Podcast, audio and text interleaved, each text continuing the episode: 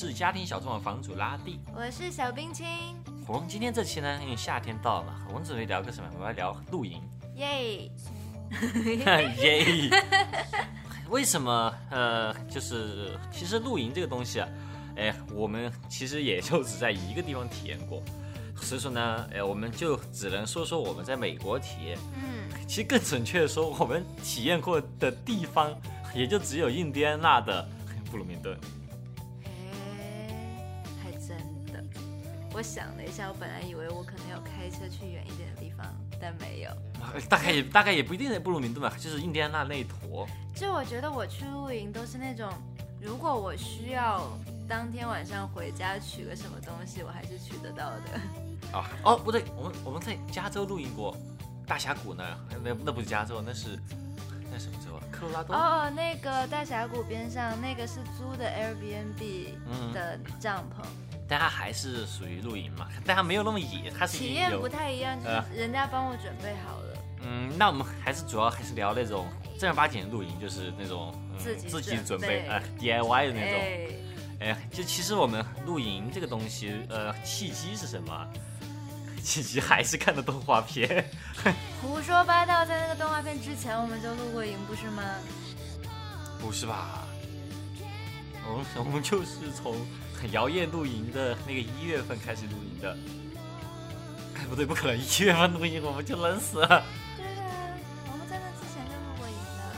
好吧，这个问题这不重要，不重要。就主要问题就是，哎，我们其实还是露过几次营的。对，然后呢，我们就可以就则就是我们可以稍微聊，这期就会聊一聊啊，哎，我们在印第安纳露营的一些体验。但是现在美国疫情嘛，到美国露营今年肯定不行了。对，但不知道国内可能最近会不会开放啊？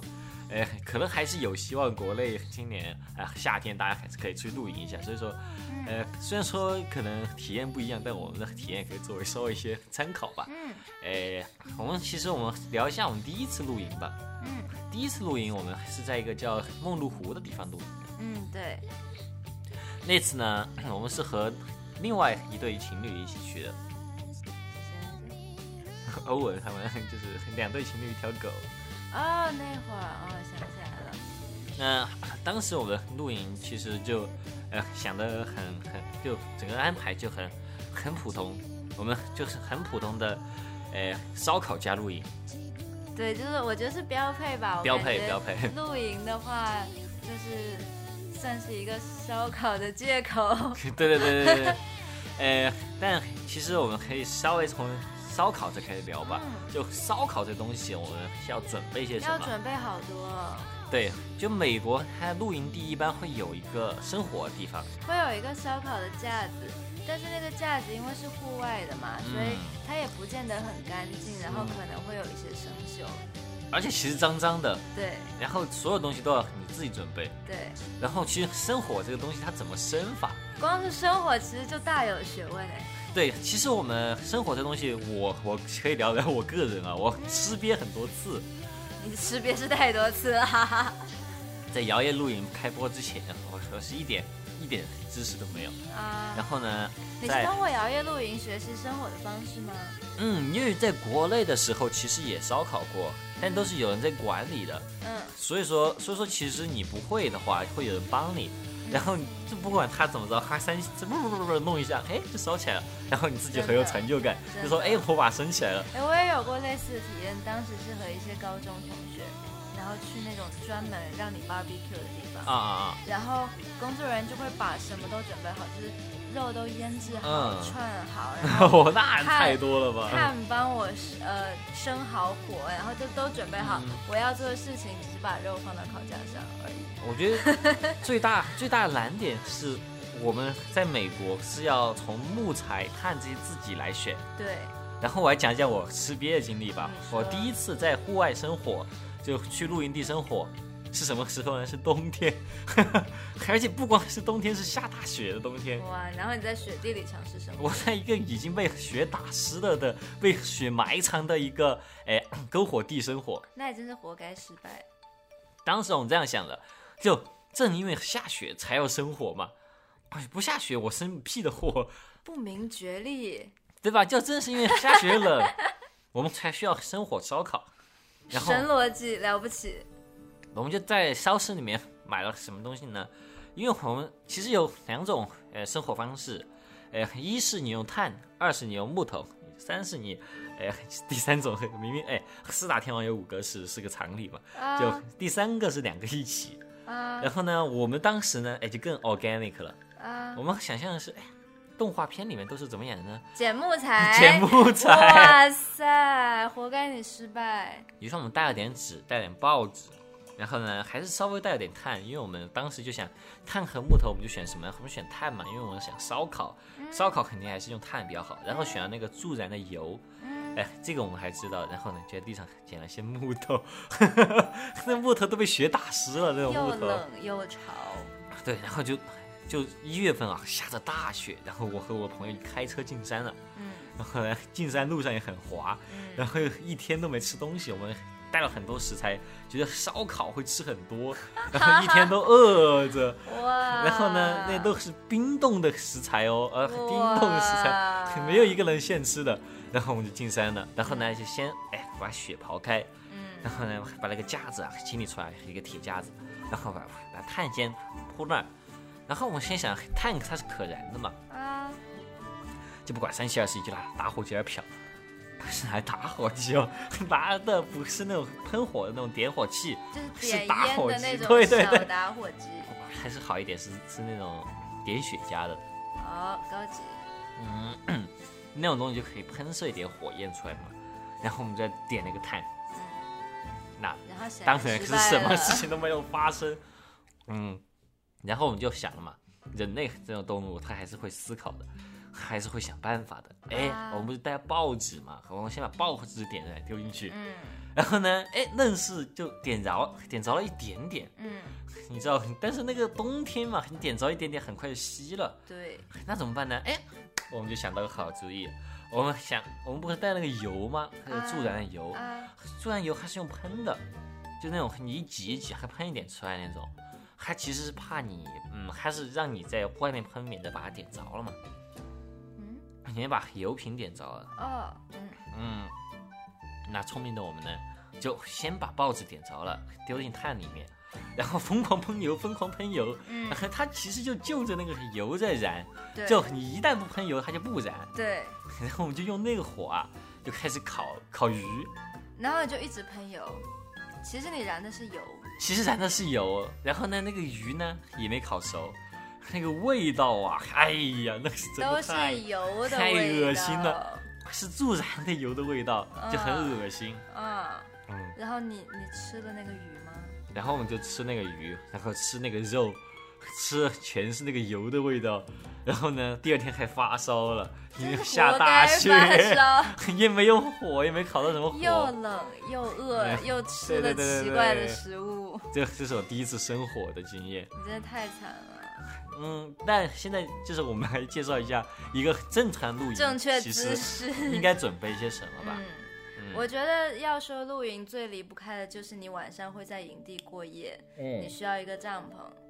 对，这个是对，然后帐篷帐篷的选择的话，其实，呃，你可以买或者你可以租。如果你觉得你就想体验一下，你第一次可以用租的。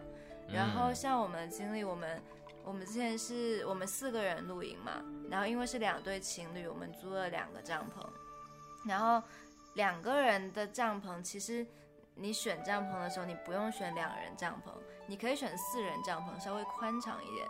因为他帐篷说两人帐篷的意思就是两个人挤挤的正好睡在里面，嗯，然后四人帐篷的话是够四个人挤挤的并排睡在里面，不是并排哦，还是三个人一排，然后一个人要闻其他人臭脚味那种超级挤的睡在里面。啊啊，所以如果你你两个人的话，你可以选四人帐篷，这样宽裕一点。嗯，而且帐篷其实你光把帐篷搭地上是不够的，你要买防潮垫铺在帐篷下面，嗯、对对对，要不然你会睡在那种很湿的潮气上。嗯，真的，然后，嗯，其实美国露营就是大家想象美国露营什么样，都是那种啊，就进山了，然后找块地，哎，这个地方不错，然后铺上去。其实选址超有讲究的。其实它是有有管理的，它是有一片地，它是露营地，你才露营。嗯，对。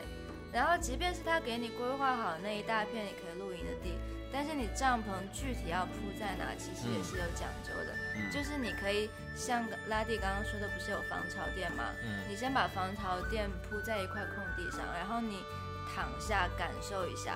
就是因为虽然因为是户外嘛，就难免会有一些斜坡，啊你不希望说什么脚在高处头在低处，你非常的难受，你或者你反睡啊，你反过来睡不就是挺好的？或者左右，如果你左边和右边的高度不一样，你也是非常的难受。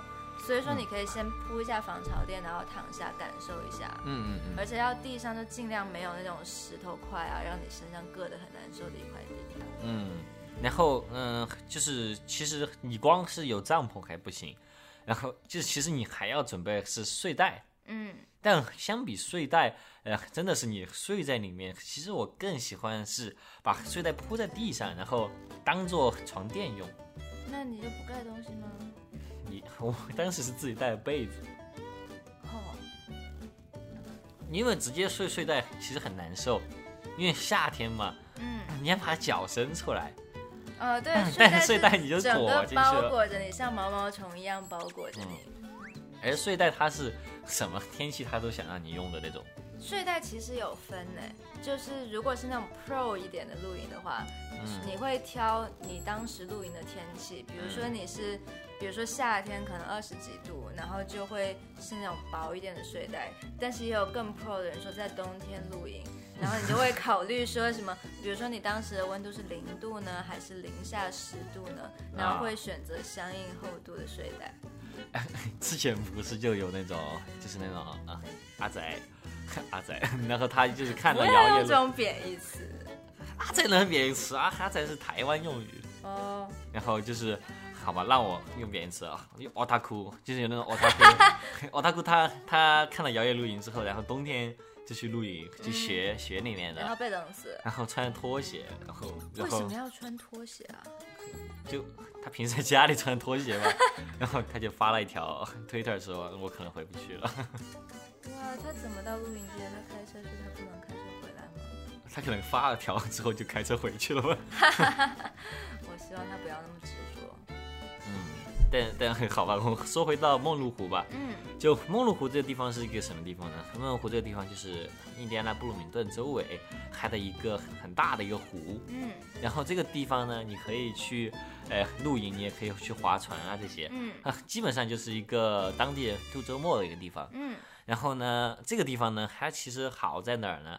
还好在呃，你平你露营，你不可能就一直而露，你露你就坐在帐篷前面。那其实也怪无聊的，你就坐在那。对你真的像动画片里面就在那里看书的话，其实，哎，我是坐不住的。嗯、对，然后其实你下午是可以去那里租船，然后去那里，呃，就是在湖里面玩的。对我们当时是呃下午中午过后左右吧，嗯然后到了露营的地方，然后帐篷什么简单支好一下，我们就去水上玩，有很多水上的项目，它也有租船啊或者摩托艇之类的。嗯，呃，当时我们租的应该是，其实它有很多选项，有。嗯呃，其实这里可以说一下，就是它有哪些选项？它有那种，嗯，我不知道怎么说，叫仙人板板。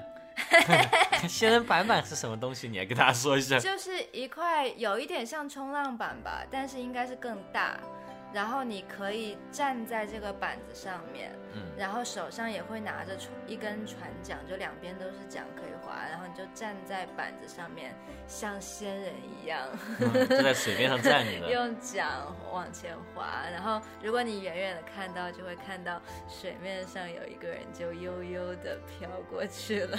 对，哎，其实其实可以这么分，嗯，就他的那种船的租法有这种，有一个人你就租仙人板板，然后一对情侣呢，你就可以租那种，呃，小小船。小船桨的那种，嗯。还有是那种，嗯，一堆人开 party，人比较少，七个人到九个人，嗯，你可以租那种快艇；有有动力的小船，对。二十个人你可以租，你可以租那种双层层船，对，很多美国大学生其实开这种大 party，那种嗯兄弟会大 party，其实很喜欢租那种船。对，那种超好玩的，我也有幸玩过一次，有是吗？我超嫉。妒。它是那种双层的，然后有动力的船嘛。其实你也不用什么学习开船，就是随便谁就是按一下那个启动按钮，然后拿着方向盘就可以开了。可能就发一次个人，对，谁都可以开。然后就是，就主要是因为要人多，因为它还挺贵的。嗯，所以说大家分担一下就比较便宜。然后船分上下层，嗯，它有一个楼梯可以走到上层，嗯，然后上层最爽的是上层有一个滑梯，你滑 到水里，哎，然后就会对对，然后你就很多人就会在上面蹦迪，然后蹦着蹦着就滑下去，滑下去又爬上来，对，特别好玩。其实就主要问题就不是在开船，就是只是在停在水面上在那玩，对，就是你开船开到水面中间，然后你就可以开始开趴了。其实感觉有点像国内那种吃吃鱼的那种船，就你就只是在水上玩而已。哦，水上自助餐。对对对对。珠江夜游。珠江珠江夜游是是巡回的啦。珠江夜游是太大了，不一样。嗯，然后还有你如果是比较运动一点的话，你就可以租摩托艇。哦，那种超酷的。嗯，我们当时租的就是摩托艇。我还没有机会开过，当时我和拉蒂你在在同一个摩托艇上面。然后你在前面开，我坐在后面。你开了？我，嗯，没有是这样的，因为你开到水面上之后，其实走出去挺远的。然后我我有点想尝试驾驶，但是如果两个人要前后换的话，其实非常的困难。其实跳下去一个人就好了呀。然后那个人就很难爬上来。哦，主要当时我们穿的不是泳衣，我们没没想到这个问题。哦，对呢。对，就虽然还是打湿了，但是。我我们还是不愿意跳下去，嗯，好歹还是带着手机的，嗯，然后就说到跳下去的问题，在认识你之前，有一次我和其他一一群人露营，然后当时和另外一个人是坐那种双人的小船，然后我船上那个人。他说啊，到水面到水中间太开心了，我要跳水，我要下去游泳 啊！他就从这个双人的小船上跳下去了，然后由于他跳下去，他用脚一蹬，整个重心不稳，整个船都翻了过来，然后我也跟着栽了下去。这种事情巨多，我们当时露营的时候也看到，呃，摩托艇嘛，就前面一个人，后面一个人嘛，然后其实摩托艇开起来的时候。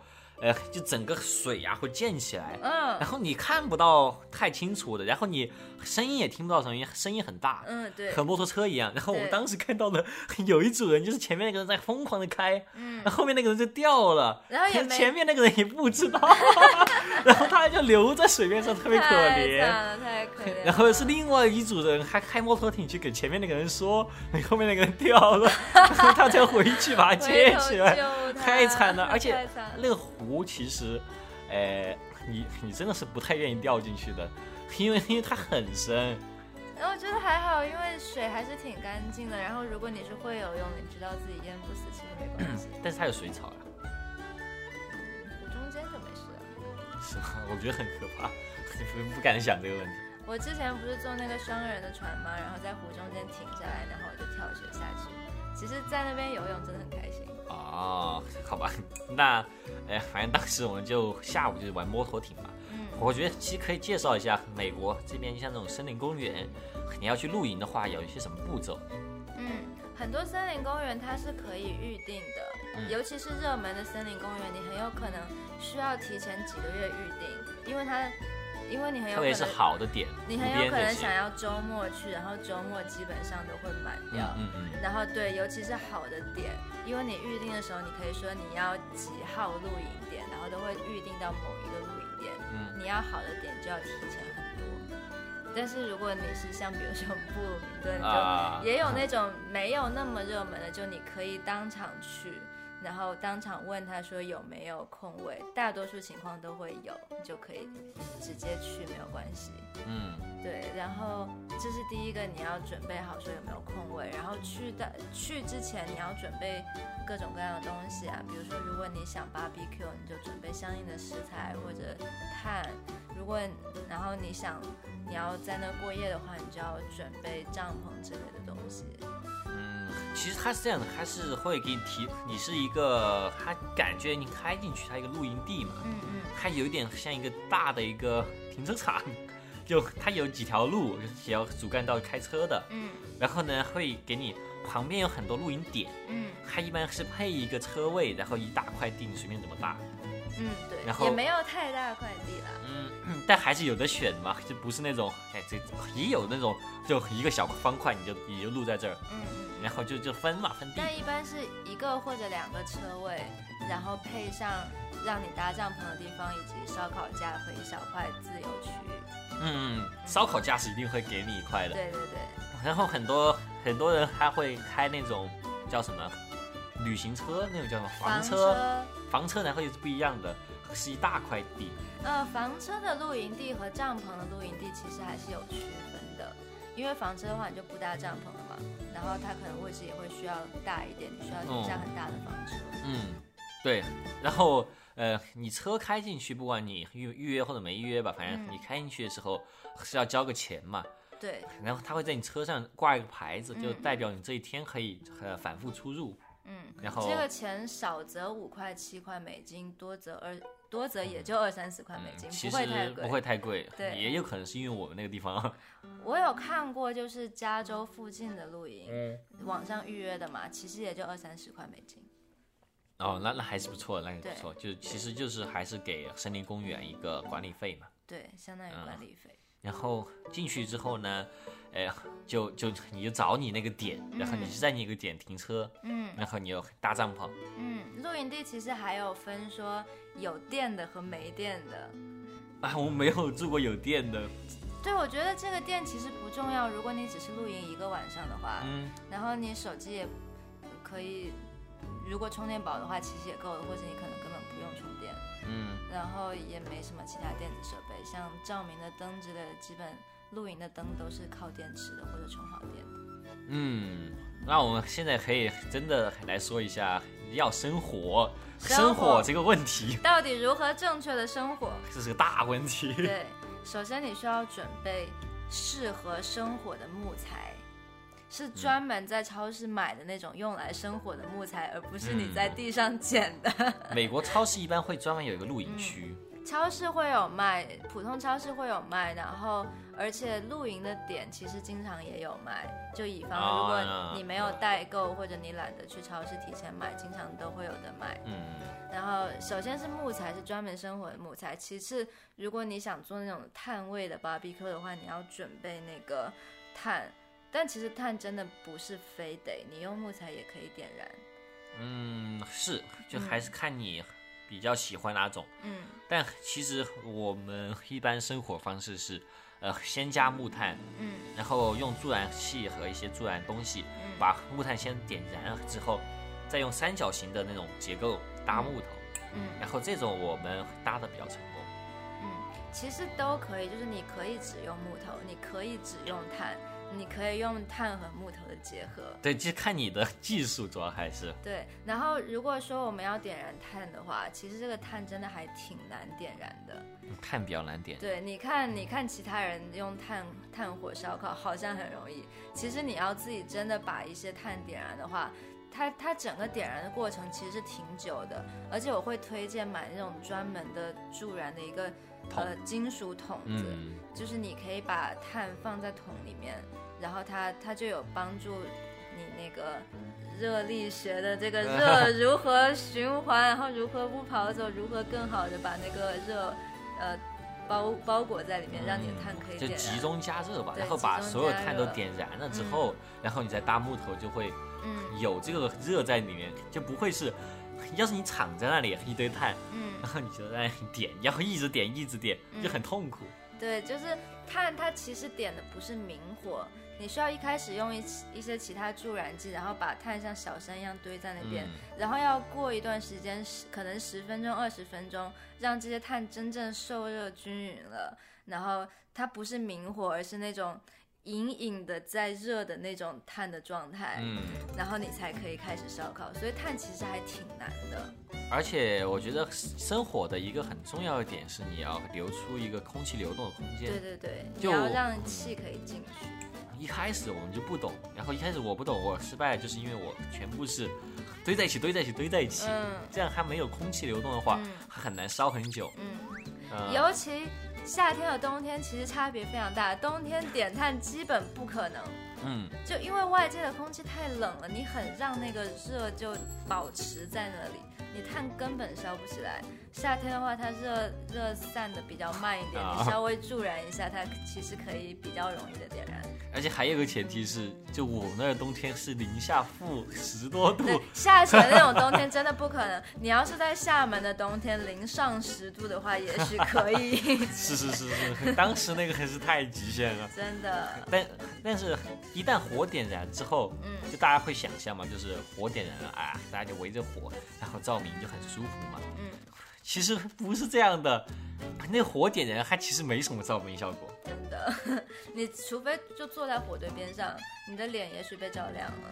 但是如果假设你想在火边上看书，看然它是那后我觉得你是看不到的。而且火边上它那个火，它的照明范围真的是完全没有饥荒那个游戏里面的大。说真的，就它就只有很小一坨，嗯，可能你把棉花糖戳过去，你这个棉花糖你是看得到的，但我的手是暗你的。手是看不到的。对对对，所以说其实其实是需要灯的，我觉得是要带灯。要带什么火把这些都不管用，我们都试过，哦，我们还玩过火把，但火把就是搞个气氛，就真的很没有用。没有照明效果。古人到底怎么生活的太痛苦了。嗯那个我倒没研究过，但是 但是真的是要带那种，呃，其实有很多那种那种露营专用的灯，对它，是不不不吸引蚊虫的。哎，怎么说？嗯、就我们没有买啊，因为会比较贵。嗯它是专门的一种灯光，是不太吸引蚊虫就。那个波长让虫子很讨厌，是吗？嗯，呃，倒不知道是什么还原理还。是说它会放出让虫子讨厌的声音？嗯，超声波是吧？我不知道哎。有可能它那个灯光就是一种很让人讨厌、很很让虫子讨。厌的灯光那种波长。然后，嗯，其实还有一点要注意的就是，哎，其实烧烤嘛，就是在露营的时候，大家会想到烧烤。嗯，呃，烧烤它虽然火，如果你运用的好的话，它火可以很旺，可以把食物煮熟。嗯，但是呢，哎，就是如果你是那种带很大块的牛肉牛排，不要再大块。就不要想了。你如果你除非你是 Pro 也许吧，但是如果你是那种比较新手的玩家的话，哦你最好是在家里提前把食物都切好、处理好、腌制好等等，然后就是小块的小块的肉块或者肉片，然后再在营地做，呃，而且是最好是有一个锡纸盘。因为脏嘛，啊架，子一是因。为脏，二是因为你会比热热的比较呃集中，它整个锡纸盘都热起来了。嗯，对，之前也尝试过说，只是铺一张锡纸，然后肉串在上面烤，其实并不是很理想。嗯，因为因为首先烤架有点脏嘛，然后锡纸如果你烤一会儿的话，锡纸很很容易破掉，嗯。你又要换一块锡纸，然后在锡纸半破不破的话，你肉又很容易粘到有点脏的烤架。嗯。所以说更容易操作的话，是你买那种稍微厚一点的锡制的烤盘，嗯。然后烤盘可以用很久不会破掉，嗯，然后甚至说，呃，其实相比烤肉串的话，你 其实如果是把肉片放在烤盘里面，会更容易操作。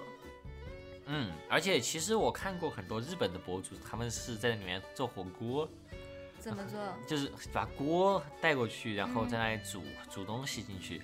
我我觉得那种其实还是最好还是买一个那种生火的那个炉子，哦，对，那种小炉子专门的露营的小炉。，对，要不然还那种烧烤架的话，它离火还是较远的，嗯它主要很热量还是靠那个火来漂一下。嗯，真的。嗯，那种火锅肉片我觉得是很好的烤起来。哦哦，薄薄的肉片，对对对对对很容易熟。对，要准备那种超级容易熟的，就是你普通在锅子里面可能几秒钟就要出锅的那种东西。嗯，对，因为露营的火，你真的是不要期待太多，它不是很好用。还有一个点，就大家会想的是晚上吃烧烤宴嘛，那种烤全鸡啊，那种什么喇叭声那种感觉，但真的不要想，就你如果是晚上烧烤的话，还你肉在火上，你看不到，哦，是黑的。你说烤全鸡的话，不管你烤什么，因为它火的上面，你是看不到肉熟没熟，你知道吗？就特别是有锡纸盘，受用心去感受啊，用用手机的手电筒照一 那下。还是很微小。就是我记得我们之前有一次去露营的时候，我们是干嘛呢？我们是去做冒菜，不做干锅。嗯然后我们是晚上去的，嗯然后我们是一个锡纸盘，然后里面加上料啊这些，然后去加肉啊这些，嗯就你完全看不到它到底是好没好，因为火在下面，然后锡纸盘在上面盘也，不透光，盘也不透光，你也看不到。你只好拿手机照，嗯用心去感受。对，所以说其实 我觉得太阳落山之前就是做吃的比较好，嗯除非是你就带了自热火锅，那怎么着都会好，那还那种还可以。对，我觉得可以考虑说，如果烧烤失败的话，然后有一些其嗯他的，比如说自热火锅或者能量啊棒之类的。真的还是建议去露营的，第一次去露营还是要带个 Plan B，对，建议你怎么着都吃到东西的东西，要不然你就很容易像我一样 被饿死在雪饿地。死了，就很饿，很饿，很饿。然后，嗯然后还有就是晚上的话就天黑了嘛，呃，能能玩的东西其实还蛮有限制。嗯，就是它首先呃 你是不肯看书的，然后桌游什么的也不要想了。我觉得最快乐的是几个人围在火边聊天。嗯，聊天这个是最主要的一种玩法。嗯，所以说，但一个人玩会有什么玩法呢？一个人吗？嗯，你说？而且山里面其实手机很有可能没有信号。对，哎呀，其实我比较建议的还是 看星星。看星星，看星星真的很快乐，嗯尤其是如果你在那种很荒郊野岭的露营地的话，你可能就在城市里从来没有机会见到那么多、那么密的星星，真的真的真的。就是在印第安纳那个地方的森林里面，我才第一次知道，就苹果桌面的那种星空，它是真的，它是真实存在的。我觉得我更感动的是那一次在大峡谷附近的露营，哦，月亮是真的可以照明的。月亮真的是可以照明的，而且星星真的是可以组成银河的。对对对对，就是那种感觉。超级感动，当时就你可以躺在地上，你就看星星，你看到感动，你看很久很久。嗯，对对对对对。然后，然后其实如果有相机的话，你可以做延时摄影，在这种地方，然后就真的可以拍出那种你所羡慕的那种星空。嗯，就是真的，如果你离城区远的话，即便我当时只有手机，我对着天空拍，我也是隐约可以拍到一点星星的。哦，真的真的，嗯，嗯。然后还有什么露营晚上会比较喜欢玩的东西当然是烤棉花糖。啊？烤棉花糖，你也讲一下吧。烤棉花糖真的很快乐，我是从美国那儿美国人那里学到的。就是你会，你可以提前准备一些长的竹签或者金属制的签子，然后你把棉花糖插在上面，尽量大一点的棉花糖，然后你插在上面就放到火边上，你烤它，烤到稍微有一点点焦。你可以看到一点点的焦黑，有的时候可能会不小心燃起来，然后就赶紧把火弄掉。啊，然后把烤好的棉花糖放在消化饼干上，消化饼干就是就是那种那种麦制麦的成分比较多，然后很很容易，很比较不硬，比较容易散。我也不知道那个叫什么，嗯，糖糖 糖尿病的那种糖尿糖尿病的那种，对，反正你喜欢的饼干那种薄饼干片，其实都可以，葱油饼干我周杰伦烧饼啊，都可配以。标配是标配是那种消化饼干，但反正你就放到饼干上面，然后如果你喜欢的话，我反正超级喜欢放一块薄薄的巧克力片。嗯，要薄的那种，嗯因为你热热的棉花糖放到薄的巧克力片上面，你可以稍微融掉一点巧克力，嗯，然后你再夹上另外一层饼干，就相当于一个三明治，有饼干，有巧克力，有融掉的棉花糖，嗯还有一点点棉花糖的焦味，嗯，超级好吃。对对对对对，哎，但是其实我我的记忆里面，呃，整个露营更大部分时间是在听歌，就你放一点本地下载好的歌，嗯，然后和大家一起聊天，我觉得这个才是就露营，我觉得会给会给大家一些，我觉得很适合，呃，就玩的好的朋友去玩，是嗯就有的聊的朋友去玩，要带上一个小音箱，嗯，然后一些本地下载好的歌，然后大家就坐在一起聊天，嗯，因为这种时候你干什么别的都不行，你又不能看书，你又不能玩手机，这种时候就大家就真的会很容易聊开。对啊，因为逼得你可能没有网络，然后也没有电视，啊，哈哈哈。然后你就只好以那种最朴素的方式和人相处。下次其实应该录影的时候录一期电台哇，塞！但是会聊的比较散，会聊得比较散。嗯，当然，在录影的时候还有什么必须要注意的事情呢？啊，那就是其实露营你白天的时候会觉得还好，但真的在露营的地上睡久之后会很冷你有被冷到吗？那可能因为你没有好好睡在睡袋里。啊，我没好好睡而且滚出来了，因为即便是夏天的晚上，可能也是非常冷的。因为土地嘛，它是会吸收潮气的，哦，真的。到晚上会越来越冷，越来越冷，所以说其实睡袋还是有一定科学道理的。就是，哎，然后其实因为在露营地，其实大家会睡得也没有那么好。嗯，然后第二天早上，我觉得也是很感动的时刻。你说说。就在在湖边那次，我印象很深，就是早上你五六点就醒了，嗯，然后你醒来之后刚好是日出，然后在湖面上看到日出那种感觉就很感动。对，因为睡得不舒服，然后睡得也不是太熟，第二天就会醒得很早。嗯，大概能聊的 也就这些了。哎，那今天这期节目就这样了，那大家拜拜。拜拜。